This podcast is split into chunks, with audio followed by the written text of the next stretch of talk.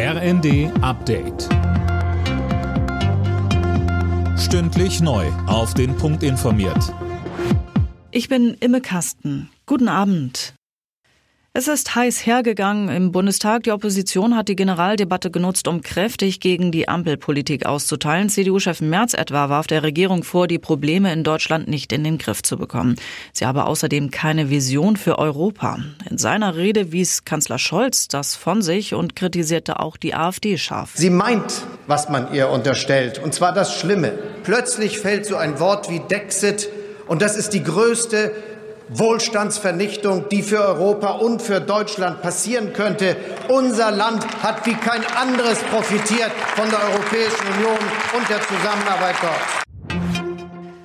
Mit einer Gedenkstunde hat der Bundestag außerdem an die Opfer der Nationalsozialisten erinnert. Bundestagspräsidentin Bass rief dazu auf, sich Judenhass entgegenzustellen.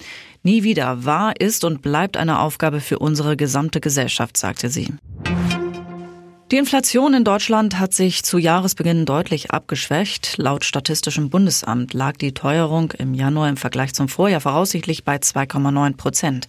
Mehr von Jana Klonikowski. Das ist der tiefste Stand seit Juni 2021. Im Dezember hatte die Inflationsrate noch bei 3,7 Prozent gelegen. Die Preise für Energie sind laut Statistischem Bundesamt im Vergleich zum Januar vor einem Jahr sogar gesunken. Und das trotz der weggefallenen Preisbremsen und eines höheren CO2-Preises.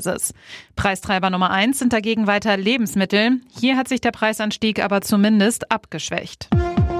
Alle Nachrichten auf rnd.de